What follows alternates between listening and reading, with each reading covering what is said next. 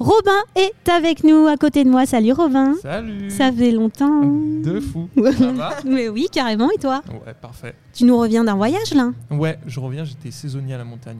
Où ça en montagne Alors j'étais à la station La Plagne. Ok, c'est à peu près euh, Pyrénées, euh, pas du tout. non, euh, plutôt les Alpes. On est à côté des Arcs, Tignes, Chamonix. Trop bien, trop trop bien. Bon, super. De quoi tu vas nous parler, Robin Alors je voulais vous parler de la finance euh, qui arrive là, la finance éthique, verte et écologique. Super. Alors, est-ce que tu vas nous euh, éclairer sur comment choisir sa banque Tout à fait. Et Comment allez. choisir sa banque, ses assurances vie et même euh, investir. Ok, et eh ben c'est parti, on t'écoute. Donc après les plusieurs voyages que j'ai faits, je souhaitais vous, vous parler du secteur bancaire, de, toute, de cette pe- toute petite carte que l'on a dans la poche à l'argent qu'on place sur des livrets d'épargne. Vous l'avez peut-être vu il y a peu, la banque BNP Paribas a été épinglée pour ses actions climaticides. Je vais vous expliquer un peu tout ça. Mais pour euh, vous expliquer tout ça, je vais m'appuyer sur le rapport Banque et Climat, le désaccord de Paris datant de 2021, écrit par Oxfam France, et plus globalement tous les documents d'Oxfam France et de Carbon for Finance. Bien que la plupart des banques françaises se soient alignées lors de la COP26 sur l'objectif de l'accord de Paris de limiter le réchauffement climatique de la planète à 1,5 km, le résultat n'est pas là. Pour preuve, l'empreinte carbone des banques françaises est près de 8 fois supérieure à l'émission de gaz à effet de serre dans toute la France. On va parler un peu chiffres. En 2020, BNP Paribas a émis 749 millions de tonnes équivalent CO2 et a économisé 38 millions de tonnes équivalent CO2. Pourquoi j'ai dit économiser? En fait, on parle d'investissement à impact positif. C'est des crédits et des investissements euh, qui sont euh, orientés vers des projets verts, style énergie renouvelable, isolation des bâtiments, etc. Pour Société Générale, c'est 707 millions euh, de tonnes équivalent CO2 émis et 31 millions de tonnes équivalent CO2 économisées. Pour le Crédit Agricole, c'est 620 millions de tonnes équivalent CO2 émis et 34 millions de tonnes CO2 équivalent euh, économisées. Bon, on va pas toutes les faire, vous avez vu. Ce qu'on comprend, c'est que les banques, bah, misent pas trop sur le futur, mais plutôt sur des projets d'un ancien temps, comme les centrales à charbon en Afrique du Sud ou des mines de cobalt. Et oui, parce que les investissements euh, des banques françaises influent dans le monde entier et c'est rarement pour du positif. Enfin bref, plein d'infos, des chiffres, des articles, vous pouvez aller lire, ça, il n'y a pas de souci, mais faites attention au greenwashing qui commence à être de plus en plus présent. Mais pas d'inquiétude, moi je vais vous proposer plein de solutions.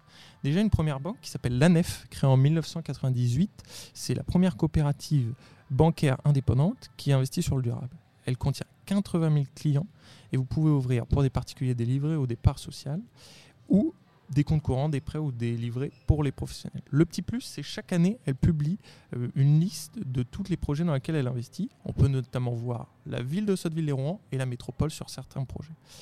Donc, vous avez compris, pour les particuliers, on n'a pas encore de compte courant, mais ça arrive, c'est lancé, le projet s'appelle Big Bank et ça arrive bientôt pour, pour les particuliers. On a le crédit coopératif, créé il y a 130 ans. Cette banque coopérative est rattachée au groupe BPCE, c'est ceux qui détiennent Banque Populaire et Caisse d'épargne, mais reste totalement indépendante sur les projets financés et surtout en référence, une référence dans le monde de l'économie sociale et solidaire. Elle a une structure bien ancrée. Alors pas parce qu'elle appartient à la BPCE, mais en fait parce qu'elle a créé son groupe euh, avec plusieurs, euh, plusieurs autres entreprises et du coup elle est très bien forgée dans le monde de, de la finance et a très peu de chances de s'effondrer. Le petit plus pour cette banque, c'est la carte solidaire. C'est-à-dire vous choisissez une asso et à chaque opération que vous faites, vous pouvez verser quelques centimes. Et bien sûr, c'est vous qui décidez. Voilà, on peut choisir son association pour la planète, pour, euh, pour euh, la solidarité ou toute autre chose. Et puis on a vu depuis peu fleurir des banques 100% digitales, hein, Revolut et autres. Mais moi je vais vous parler plutôt de, des banques euh, des dites néobanques qui ont une ambition écologique. C'est le cas de Helios, Only One, Green Goat et Lydia Vert. En fait, ils sont rattachés à des grosses banques françaises, mais elles ont pour but de dépolluer le secteur bancaire. Pour le moment, on n'a pas vraiment de recul sur, tous ces, sur toutes ces banques-là et ces investissements, mais comptez sur Oxfam, Carbon for Finance et le label Finanso euh, pour que ce ne soit pas des actions de greenwashing. D'ailleurs, si vous voulez calculer un peu euh, l'impact que votre compte bancaire a sur euh, le monde et sur l'écologie, vous pouvez aller sur le site Oxfam. Vous aurez plein d'informations à ce sujet.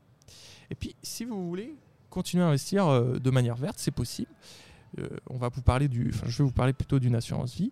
Ça s'appelle Goodvest. C'est un peu comme Swiss Life, mais en écolo et en français. Ça a été créé en 2020 et ça compte près de 3000 clients et clientes.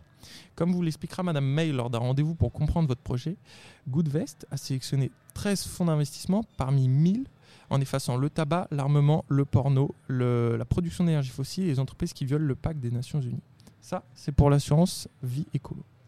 Mais maintenant, si vous reste un peu d'argent et que vous souhaitez euh, investir, vous avez euh, lita.co. Sur ce site, vous pourrez acheter des actions, des obligations, des parts sociales, des titres participatifs pour financer des projets écolos sur tout plein de domaines. On compte déjà 199 projets financés depuis 2014 et 119 millions d'euros collectés. Par exemple, pour la création des deux restaurants du quartier libre, le euh, Fait Social et le Bouillon Popote. Ils ont demandé 350 000 euros sous forme de prêt participatif sur 7 ans avec un taux d'intérêt de 6%. Et donc là, vous pouvez financer tout plein de projets euh, comme ça. Voilà. Alors n'hésitez pas à suivre ces actions, c'est hyper important et surtout, misez sur le futur. Merci Robin pour toutes ces infos. Avec plaisir, avec plaisir. Est-ce que euh, tu, toi par exemple, est-ce que tu as euh, souscrit à une de ces banques que tu nous as présentées ou, euh, ou pas encore? Tout à fait. Moi, je suis à fond avec euh, le Crédit Coopératif et la Nef. En plus, euh, donc, je suis sociétaire à la Nef et euh, j'ai des livrets là-bas. Et en plus de ça, on a parlé de Goodvest. Moi, je suis avec eux à 100% aussi. Et euh, Lita.co, je finance pas mal de projets qui sortent.